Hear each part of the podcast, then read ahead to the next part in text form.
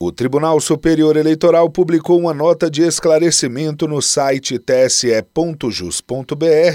reforçando que é falsa a informação que circula em redes sociais, afirmando que o supercomputador, que totaliza os votos na eleição, ou seja, que soma os votos de todo o país, é um serviço de nuvem e não um computador físico. Na verdade, esses computadores ficam protegidos na sala cofre do TSE. Quem controla o equipamento é a equipe do TSE e não a empresa fornecedora.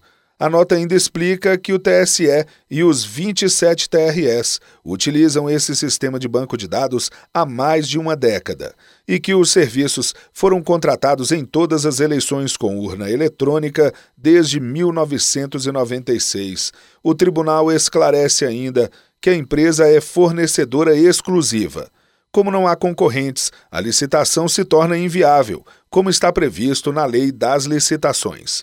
Além disso, todas as contratações do TSE estão sujeitas ao acompanhamento do Tribunal de Contas da União. Do TSE, Fábio Ruas.